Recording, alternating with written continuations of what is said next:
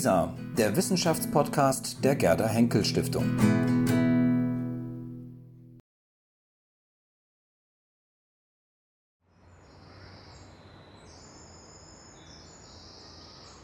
Mein Name ist Philipp Lehnhardt, ich bin Historiker an der Ludwig-Maximilians-Universität in München und ich forsche zur jüdischen Geschichte der Neuzeit. Das Forschungsprojekt, das ich hier am Historischen Kolleg durchführen äh, möchte und durchführen werde, ist eine jüdische Kulturgeschichte der Freundschaft im 20. Jahrhundert. Und Ausgangspunkt dieser Studie und dieser Überlegungen ist, dass das traditionelle, sozusagen klassische bürgerliche deutsche Judentum im späten Kaiserreich in eine Krise gerät und neue Formen des Jüdischseins und des Judentums gesucht werden von dieser jungen Generation, die um 1900 äh, geboren wird. Und äh, das Ergebnis dieser Suche, so meine These, ist eben, dass Jüdischsein besonders bedeutet, mit anderen Juden zusammen zu sein und damit gerät Freundschaft sozusagen in den Fokus. Jetzt kann man das auf zwei Weisen untersuchen. Das eine ist natürlich in der Breite sozusagen die Praxis gelebter jüdischer Freundschaft. Das ist äh, sozusagen der sozialhistorische Teil meiner Arbeit.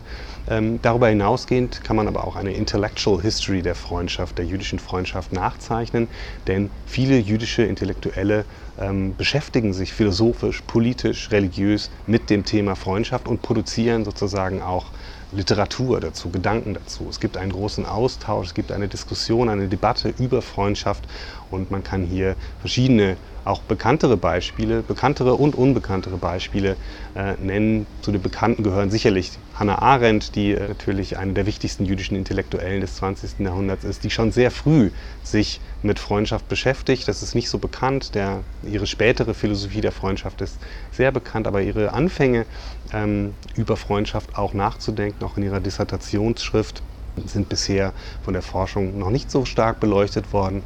Und hier ist insbesondere auch wichtig der Einfluss eines anderen interessanten jüdischen Intellektuellen, Erwin Löwensohn, der auch in der frühen expressionistischen Bewegung eine große Rolle spielt in Deutschland, später Zionist wird und der sozusagen ein großer Denker der Freundschaft war, auch ein Manuskript über die Freundschaft verfasst hat, das er unter seinen Freunden verteilt hat und damit zur Diskussion anregen wollte.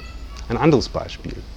Max Horkheimer, der Gründer des Instituts für Sozialforschung der späteren Frankfurter Schule, hat lebenslang eine Freundschaft äh, gepflegt mit Friedrich Pollock. Es äh, beginnt in Jugendtagen und geht wirklich bis zum Tod 1973. Eine Freundschaft, die sich immer wieder in Freundschaftsverträgen, auch wirklich formellen Freundschaftsverträgen niederschlägt, äh, in denen genau geregelt ist, wann man über welche Probleme diskutiert, wie man zu leben hat, welche Tugenden und Ideale die Freundschaft zu vertreten hat. Und damit wird Freundschaft wirklich auch als ein utopischer Versuch, ein utopisches Experiment verstanden, die bessere Gesellschaft zu leben. Auch Siegfried Krakauer, der Filmtheoretiker, Essayist, Soziologe, äh, hat sich sehr intensiv mit Freundschaft beschäftigt, schon während des Ersten Weltkriegs, dann aber auch nach dem Ersten Weltkrieg in der frühen Weimarer Republik hat er mehrere Essays über die Freundschaft vorgelegt und die Freundschaft eigentlich zur idealen Existenzweise erklärt. Und das führt eigentlich dazu, dass man erkennen kann, dass für sehr viele, gerade junge jüdische Intellektuelle, aber nicht nur Intellektuelle, Freundschaft zu einer Art jüdischer Lebensform wird. Also das Zusammensein mit anderen Juden ähm, ist sozusagen eine Reaktion auf den Zerfall des alten konfessionell bestimmten Judentums. Ich freue mich wirklich sehr, das Forschungsprojekt hier am Historischen Kolleg durchführen zu können und intensiv die Quellen, die Literatur, die Materialien untersuchen zu können und auch einfach Zeit zu haben, nachzudenken, zu reflektieren und das Forschungsprojekt weiterzuentwickeln.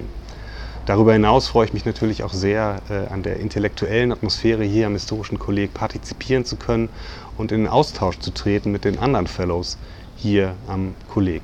Insofern freue ich mich auf eine ganz interessante und produktive Zeit und am Ende dieser Zeit steht dann hoffentlich das fertige Buch.